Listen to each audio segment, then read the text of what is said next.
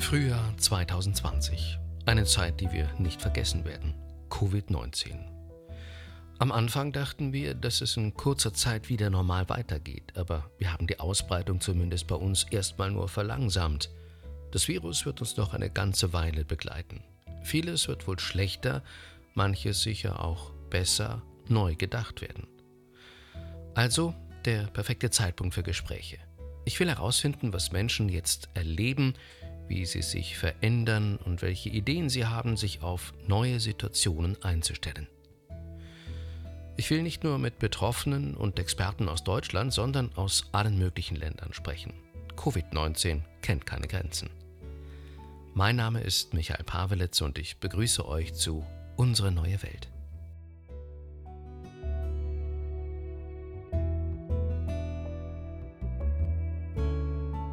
Mit ihrem Wissen über Ethik war ja in der letzten Folge Frau Professor Wiesemann zu Gast. Sie hatte die Nationale Akademie der Wissenschaften unterstützt. Und reiner Zufall, auch heute ist bei Unsere neue Welt jemand dabei, der eine Arbeitsgruppe bei der Leopoldina geleitet hat, der Angstforscher Professor Margraf. Er ist gleich hier zu hören, davor aber machen wir einen Abstecher nach Moskau.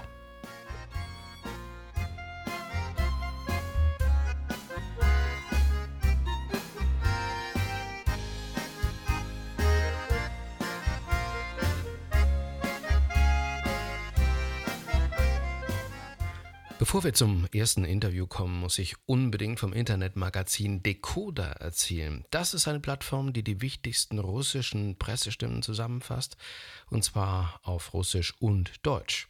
Nein, das ist keine Meinungsmache wie die eines russischen Senders mit grünem Logo. Im Gegenteil, bei Decoder, da bekommt man einen Eindruck von der Vielfalt des russischsprachigen Journalismus. Einer der Gründe, warum Decoder 2016 mit dem Grimme Online Award ausgezeichnet wurde und unter anderem von der Zeitstiftung und der Bundesstiftung Aufarbeitung gefördert wird. Zu diesem Netzwerk gehört eine Kollegin der russischen Tageszeitung Kommersant, Anastasia Mainulova, Sie schreibt hauptsächlich über soziale und Gesundheitsthemen und hat auch Artikel in Großbritannien und den USA veröffentlicht. Und dieses Interview, das haben wir beide auf Englisch geführt. Ich werde zwischendrin immer mal kurz zusammenfassen und sagen, worum es geht. Hi, Anastasia. Yeah, hi to Hamburg. Thank you very much for inviting me. It's nice to have some international conversations at that time. Pleasure is on my side. I think we share a lot right now the shutdown, stay at home. So, do you still go to the office or do you have to stay home for working? Our newspaper now has changed the rules for the staff writers. I think 90% of the staff is working from home. We are connected to some internal newsroom system where we can see what is going to be printed in the newspaper, on which page, and we can add our own text and so on. So it's quite comfortable, I would say. Uh, at the moment uh, in Moscow, it is allowed to leave the house, but only to go to get food, to go to the pharmacy, or to go to work if you have special permission. Basically, I live home at the moment in order to walk with my dogs, and uh, me and my boyfriend we go to to the shop, but you know to the shops which we can reach by foot. Anastasia hat gerade gesagt, dass 90 Prozent der Mitarbeiter der Zeitung von zu Hause arbeiten und online mit dem Büro, mit der Zeitung verbunden sind und dass sie das Haus nur verlässt, um mit ihren beiden Hunden eine Runde zu drehen oder mit ihrem Freund in der Nähe einkaufen zu gehen. I think the aim is the same, like like in, in, in Germany, to flatten the curve, to to lower the infection, that hospitals don't get in critical situations. How are the numbers? Are they increasing still a lot, or? They keep on increasing, and I think at the moment Russia has around seventy thousand people who are tested positively. I think every day they find like five thousand sort of more. At the moment, they have something around 1,500 people which are in critical condition and which need this mechanic ventilation of lungs. And uh, I think they have at the moment 500 people who, who died from coronavirus or, you know, some of the diseases were connected with it. Zu den offiziellen Zahlen in Russland sagt Anastasia, 70.000 positiv Getestete gibt es Ende April. Pro Tag sind es angeblich 5.000 weitere. 1500 benötigen ein Beatmungsgerät, 500 Menschen sind im Zusammenhang mit dem Coronavirus gestorben und das alles bei einer Bevölkerung von ungefähr 144 Millionen Menschen. Wie sieht es in Russland mit Tests aus? In Russia, it's kind of not really very efficient because, first, it doesn't seem that they really have enough tests. Because recent, recently, I think the government stated that now they're to treat the patients with uh, pneumonia as patients with coronavirus. One of the ways to say that, well, we don't really have enough tests. and um, the second problem is that we don't really know the quality of them. So there are discussions if they can be correct in 30% of cases and 50% of cases, but that's like a very small number, really, if you want to have some sort of efficient system of testing. Zu den Tests erzählt sie, dass das in Russland nicht sehr effizient ist, dass es zuerst nicht genug Tests gab und die Regierung mitgeteilt hat, dass man Menschen mit Lungenentzündung schlicht als Corona-Patienten behandelt. Anastasia sieht darin eine Art Eingeständnis, dass man nicht genug Tests hat. Das zweite Problem, dass man nicht weiß, wie die Qualität der Tests ist. Diskutiert wird, ob sie dann 30 oder in 50 Prozent der Fälle verlässlich sind. Ja, und das ist eine sehr, sehr geringe Effizienz. How would you describe the healthcare system in Russia? Is it prepared? It's actually very funny. It's I would say I would say in a sense it's a star hour of it, because Russian healthcare system was basically built in you know like 50 years ago in Soviet time, and since that time, and the main quality of uh, Soviet healthcare system was an incredible amount of places in hospital for patients, and even though Russia was cutting them down, I think we still have some sort of incredible amount of them. In many cases, it's higher than you know, it's higher than in England, definitely, and so on. So at the moment, that allowed the government to reorganize a part of them. I think now they're going to have one tenth of the whole number of these places dedicated only to the patients with coronavirus, and that would make uh, 100,000 places which is, you know, a lot. Anastasia sagt, für das 50 Jahre alte rein staatliche Gesundheitssystem ist das gerade sowas wie eine Sternstunde, weil es im internationalen Vergleich sehr viele Betten vorhält und man jetzt ein Zehntel der Kapazitäten für Corona-Patienten vorhält. Und das wären dann ungefähr 100.000 Plätze. Eine ganze Menge also. Anastasia, wie geht's der Wirtschaft? I guess as everywhere else, not very great. In Russia, it's, uh, you know, we also suffer from the drop of the oil prices very much. But at the moment, we don't have some sort of incredible rise of unemployment yet. Workers' unions don't report that, and the government doesn't report that, and so far, firms somehow are managing to, to either keep workers or to cut off some part of the salary, but not to fire them, and so on. So somehow it's still working. Wirtschaftlich leidet Russland zurzeit vor allem unter dem Preisverfall des Öls. Weder Regierung noch Gewerkschaften melden einen großen Anstieg der Arbeitslosenzahlen und es scheint noch zu funktionieren, Arbeitsplätze zum Beispiel über Lohnkürzungen zu erhalten. Und in der nächsten Antwort von Anastasia erfahren wir, dass auch Russen gerade an Gewicht zulegen und Zeit für ihre Hobbys haben. Anastasia, how would you describe the atmosphere? Is there a special Russian way to cope with this stay at home? Well, I think started, I mean, as, as data shows from companies, people started eating more, ordering food online more, and huge demand for different equipment which would allow you to practice sport at home, you know, painting or things like that, sculpting, something. So, but of course, there is a limit towards, you know, which you can sort of probably sit at home. I mean, I personally don't mind it, as I found out. So, the good side about it. Anastasia, thank you so much it was great talking to you and uh, to get an impression what's happening in Russia. All the best and don't get bored. no, I, I, want. We journalists have a lot of work, as you probably know. okay. Thank you very much. Thank you. Bye bye.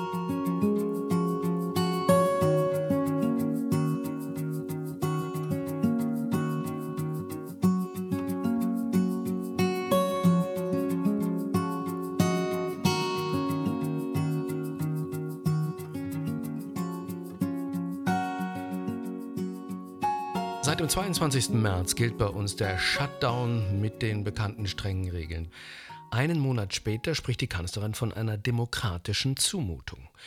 Und der Chor der Kritiker, der wächst. Was aber trotzdem auffällig ist, die meisten Menschen in Deutschland haben sich an all die Verbote gehalten. Aber warum? Wirklich aus Solidarität oder sogar aus Vernunft Millionen Deutsche, die mitfühlen, sich in die Verletzlichkeit anderer reinversetzen können? Millionen, die für und wieder sachlich abwägen und einsichtig sind? Oder ist es viel einfacher Angst? Über diese und andere Fragen spreche ich jetzt bei Unsere neue Welt mit Professor Jürgen Margraf von der Ruhr-Universität Bochum. Sein Lehrstuhl Klinische Psychologie, Psychotherapie und er ist zurzeit vor allem als Angstforscher gefragt. Hallo, herzlich willkommen. Schön, dass Sie dabei sind. Einen schönen guten Tag. Was ist das eigentlich, was wir als Angst bezeichnen? Angst ist eine Emotion oder eben ein Gefühl. Und wenn man sich überlegt, warum haben wir Gefühle, warum hat die Evolution dazu geführt, dass wir sowas entwickelt haben, dann ist es bei der Angst relativ leicht zu beantworten. Das ist ein Überlebensschutzgefühl. Angst hat eine Funktion, weil sie uns vor Gefahren warnt und schnelles Handeln vorbereitet. Mhm. Das sieht bei anderen Gefühlen, wie zum Beispiel Traurigkeit und Liebe, schon ein bisschen komplizierter aus, aber bei der Angst ist es ganz klar. Gibt es denn sowas wie persönliche und Gruppenangst? Ja, es gibt Gruppenängste, es gibt auch individuelle Ängste. Angst geschieht, wie andere Emotionen auch, im Wesentlichen auf drei Ebenen. Der Körper tut was, wir denken was oder sagen was und wir handeln. Und das kann im Extremfall auseinanderklaffen, es kann aber auch alles ganz gemeinsam sein. Es gibt Leute, die zwar Wahnsinns Herzklopfen haben, Schweißausbrüche haben und die ganze Zeit nur über mögliche Gefahren nachdenken, aber trotzdem nicht handeln und umgekehrt. Ähm, wenn wir starke Angst haben, dann kommen diese drei Ebenen immer enger zusammen. Und dann gibt es auch solche Effekte wie Ansteckung in Anführungsstrichen. Angst ist ansteckend. Wenn ich jemand anderen sehe, der Angst hat, oder wenn ich vor allem mehrere Leute sehe, die Angst haben, dann wirkt das auch auf mich. Mhm. Und da ist der Hintergrund unsere Entstehungsgeschichte. Die Menschenartigen, die Hominiden, haben sich entwickelt in kleinen Verbänden. Das waren typischerweise so Gruppengrößen von mehreren Dutzend Leuten, ganz selten mal nur ein, zwei Dutzend und auch so gut wie nie mehr als 100, 150. Mhm. In diesen Gruppen waren wir stark. Die Gruppe hat uns Schutz geboten. Sie können das heute noch bei unseren nahen Verwandten sehen, zum Beispiel bei den Affen. Deren Fressfeinde sind unter anderem große Raubkatzen. Wenn ein Leopard jetzt einen Affen trifft, dann kann er ohne weiteres den überwältigen und fressen. Wenn der Leopard aber so blöde ist, eine Affenhorde anzugreifen, dann muss er sehr schnell laufen, weil die insgesamt stärker sind. Und in der Tat verfolgen die auch wirklich Leoparden. Und weil sie relativ ausdauernd laufen können, erwischen sie sie auch immer mal wieder und dann wird der Leopard in Stücke gerissen und gefressen. Wir sind also gemeinsam stark. Ist da eine Parallele zu erkennen zu den Hamsterkäufen und ich verrate jetzt auch nicht, an welches Produkt ich da denke. Ich glaube, dass das ein anderes Phänomen ist, obwohl wahrscheinlich auch hier das eine gewisse Rolle spielt, zu sehen, was die anderen tun. Aber zunächst nochmal, wir sind tatsächlich sehr sozial als Menschen. Wir sind sogar ganz besonders sozial. Das machen viele Leute sich nicht klar. Und eben habe ich die Affen erwähnt. Ein Unterschied zwischen den Affen und den Menschen ist, dass wir das Weiße im Auge haben. Und vielleicht haben Sie sich mal gefragt, wofür wir das haben. Mhm. Ein großer Teil der Fläche unseres Auges kann gar nichts sehen. Wozu gibt es das bei uns? Die Antwort ist, wir haben das, damit wir besser sehen können, wo die anderen hinschauen. Wir können anhand des Weißes im Auge, können wir die Blickrichtung erkennen. Das heißt, wenn wir irgendwo hinkommen und da sitzt eine Gruppe von Leuten und die gucken alle in eine Ecke, dann wollen wir auch wissen, was da ist, gucken auch dahin. Äh, wir sind tatsächlich als Menschen da nochmal eine Nummer sozialer. In einer Gruppe ist es so, wenn, wenn die dieses Maß hat wie unsere Urhorde, dann sind wir da typischerweise eher solidarisch. Mhm. Wenn wir allerdings auf die heutige Welt schauen, leben wir eben nicht mehr in der Urhorde, sondern in sehr, sehr großen Gruppen und dann spielen auch teilweise andere Dinge eine Rolle. Dann kann es auch unter anderem zu Auseinandersetzungen zwischen verschiedenen Gruppen kommen. Dann bin ich zwar solidarisch in meiner Gruppe, aber ganz aggressiv gegenüber der anderen Gruppe. Mhm.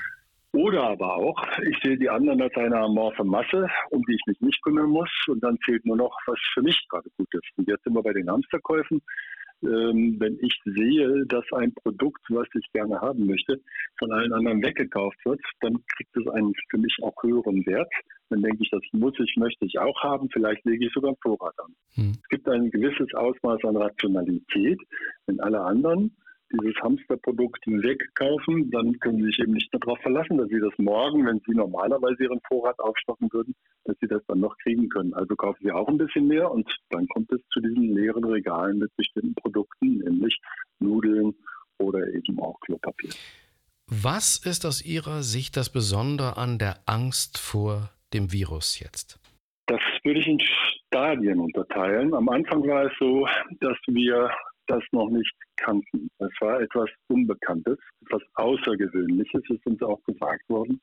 Und äh, ganz klar nicht alltäglich und auch nicht freiwillig. Und da weiß man jetzt aus der psychologischen Risikoforschung, Risiken, die außergewöhnlich unbekannt und unfreiwillig sind, die beurteilen wir als besonders bedrohlich. Die überschätzen wir sogar im Hinblick auf ihre Gefährlichkeit. Und umgekehrt unterschätzen wir die Gefährlichkeit von Dingen, die alltäglich bekannt und freiwillig sind. Äh, das ist in der gegenwärtigen Situation jetzt relevant. Am Anfang haben wir beim Virus noch gedacht, Mensch, das ist ganz was Neues, das kennen wir nicht, das ist ganz klein, das kannst du nicht sehen, das ist völlig unheimlich, das kann überall sein, jeder kann ein Überträger sein. Mhm. Jetzt geht das schon ein paar Wochen und jetzt haben wir so langsam das Gefühl, naja, also noch bin ich nicht angesteckt. Ich kenne entweder keinen, der es war, oder die, die ich kenne, die haben das schon wieder überwunden. Vielleicht ist ja gar nicht so schlimm. Wir haben auch ein bisschen das Gefühl, wenn wir die Zahlen anschauen, langsam kommen wir über den Berg. Mhm. Äh, was man dann schnell vergisst ist, wir sind aber, selbst wenn das so wäre, dass wir den Gipfel überschritten haben, wären wir immer noch sehr weit oben. Es ist aber vermutlich nicht so, dass wir den Gipfel schon überschritten haben. Wir haben wahrscheinlich den Gipfel noch gar nicht erreicht, mit großer Wahrscheinlichkeit. Aber ähm, selbst wenn es so wäre, wären wir ja immer noch ganz weit oben. Es gibt immer noch, gäbe dann immer noch sehr viel mehr Leute draußen, die mich potenziell anstecken können, als am Anfang, wo sich alle noch an die Regeln gehalten haben. Und dann ist es eben so, dass dadurch, dass es jetzt so bekannt geworden ist, ne, wir alle haben das gehört, es gibt eine gewisse Corona-Müdigkeit, der will dann noch dauernd die Nachrichten hören, mhm. es gibt ja gar nichts anderes mehr, kommt ja nie mehr Fußball, dann ähm, finden wir das auch nicht mehr ganz so bedrohlich. Und eben diese falsche Sicherheit, in der wir uns wiegen, vielleicht sogar mit ein bisschen Arroganz gepaart, haha, Deutschland, geringere Sterberate und irgendwie machen wir das ja besser, unsere Kliniken sind nicht überwältigt worden und so weiter. Und das kann leider dazu führen, dass die Angst nicht mehr ein Ratgeber für uns ist und dass wir dann eher unvorsichtig werden. Wie sehen Sie da die Rolle der Medien? Ich habe ein ganz interessantes Zitat gefunden von einer Kommunikationswissenschaftlerin, El Quassel heißt sie im Deutschlandfunk. Da hat sie gesagt, die, die Herausforderung der Medien sei, wohl dosiert Angst zu machen. Stimmen Sie dazu? Ich finde die Formulierung schwierig. Jemandem Angst machen ist, ist eigentlich etwas Negatives. Aber ich glaube, das, was sie ausdrücken möchte, ist etwas, was ich auf jeden Fall teilen würde. Äh, die Medien dürfen nichts tun, was die Menschen in falscher Sicherheit wiegt oder was sie ablenkt von den eigentlichen großen aktuellen akuten Problemen. Und dazu wäre es schon sinnvoll, darüber zu informieren, dass wir zwar Erfolge erringen, aber der Kampf noch nicht gewonnen ist. Nun gibt es neben dieser Angst vor dem Virus ganz andere Ängste, Folgeängste, die aufgrund des Shutdowns entstehen, Angst um den Arbeitsplatz, wirtschaftliche Ängste.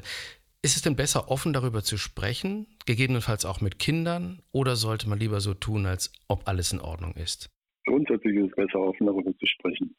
Aber da gibt es so einen alten Spruch aus der Medizin von Paracelsus, die Dosis macht das Gift. Es ist in Ordnung, sich Sorgen zu machen. Das hat eine Funktion. Das dient dazu, dass Sie sich ähm, Szenarien überlegen, dass Sie die durchspielen und dann vorbereitet sind, wenn es soweit kommen sollte. Wenn es aber so ist, dass sie nur noch grübeln, dass sie die ganze Zeit über solche Dinge nachdenken, dass sie es gar nicht mehr abschließen können, dass sie nicht zu einem Ende kommen dabei, sich im Kreise drehen, von einer Sorge zur nächsten springen und so weiter, dann ist das Ganze entgleist. Und dann ist es nicht mehr produktiv, sondern dann lenkt es sie von anderen wichtigen Aufgaben ab und führt dazu, dass sie eben keine guten Lösungen finden. Mhm. Also in dem Sinne können sie auch zu viel machen. Grundsätzlich würde ich aber sagen, nein, sprechen Sie darüber und übrigens auch bei Kindern. Was Kinder sehr merken ist, wenn man ihnen etwas vorenthält, dann muss man schon sehr, sehr gut sein, um das so zu tun, dass die Kinder das nicht merken. Wenn wir ängstlich sind, dann verändert sich auch unsere Stimme. Wir sind angespannt. Man kann tatsächlich mit Frequenzanalysen zeigen, dass sich das ändert. Und das merkt man. Das ist noch nicht mal so, dass man das unbedingt immer ganz bewusst benennen kann. Aber wir reagieren darauf. Die Stimme klingt ein bisschen schneller, ein bisschen angespannter. Die Geduld der Mutter oder des Vaters ist etwas knapper und kürzer. Es kommen vielleicht entweder, je nachdem, wie die gerade drauf sind, eine besonders aggressive Reaktion oder aber eine übermäßig fürsorgliche. Und das merken auch Kinder. Irgendwas stimmt da nicht. Es kann sein, dass Sie vielleicht Ihr Kind ganz besonders beschützen müssen aus irgendwelchen Gründen. Es kann sein, dass Sie vielleicht doch besser darin sind, das zu verbergen. Aber in den allermeisten Fällen ist es der bessere Rat, auch über diese Dinge mit Kindern zu sprechen. Kann man an Ängsten auch wachsen? Ja, auf jeden Fall. Man kann an Ängsten wachsen, äh, wenn man sich damit auseinandersetzt, wenn man realisiert, dass erstens jeder gesunde Mensch Angst hat. Das gehört zum Leben dazu. Wir brauchen Angst. Und wenn man dann auch die Erfahrung macht, dass man Angst bewältigen kann, dann hat man wirklich was geschafft. Was viele Leute immer mal wieder vergessen ist, Mut ist ja nicht die Freiheit von Angst, sondern Mut ist das Überwinden von Angst. Und bei unseren Patienten, wir behandeln sehr viele Patienten mit sogenannten klinischen Angststörungen, da ist es also ganz klar, dass die Angst eben nicht mehr gesund ist. Gerade bei denen bin ich immer wieder wirklich beeindruckt, bin ich wirklich berührt davon, mit welchem Mut die sich diesen Ängsten dann stellen. Und wenn sie das dann überwunden haben, was für eine riesige Erfahrung. Ich bin jetzt jahrzehntelang mit diesem Thema beschäftigt. Ich mache auch andere Dinge. Aber ein Grund, warum ich da immer wieder zurückkehre, ist, dass das eine wunderbare Erfahrung ist und dass ich wirklich sehr beeindruckt bin von dem, was diese Menschen leisten. Die wachsen an der Bewältigung von Krisen.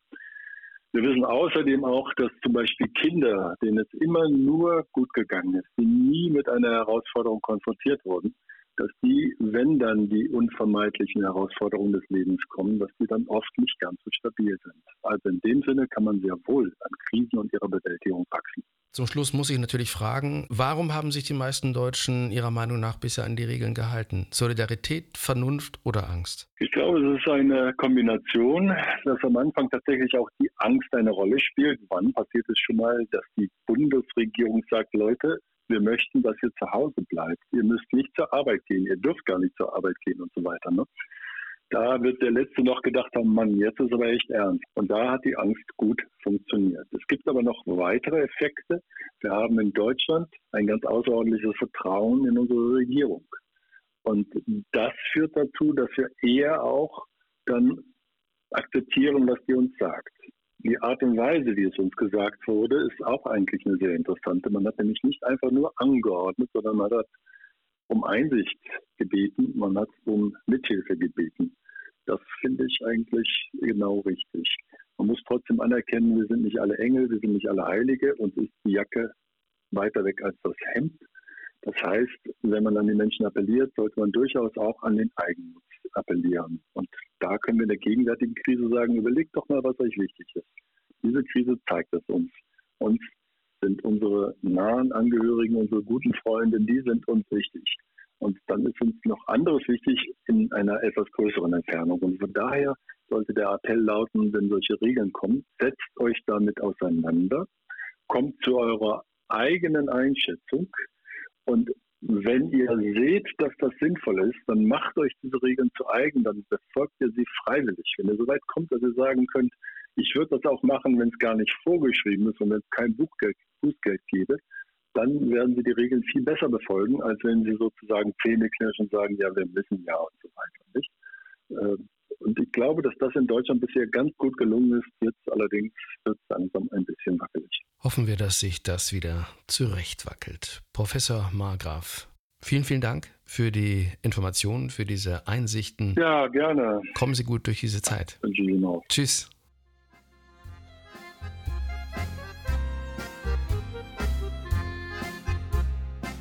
Und das war die heutige Ausgabe von Unsere neue Welt. Wenn ihr Kommentare habt, Fragen habt, schreibt gerne an kontakt@unsereneuewelt.de. Dann wünsche ich euch eine schöne Woche bis nächsten Samstag. Tschüss.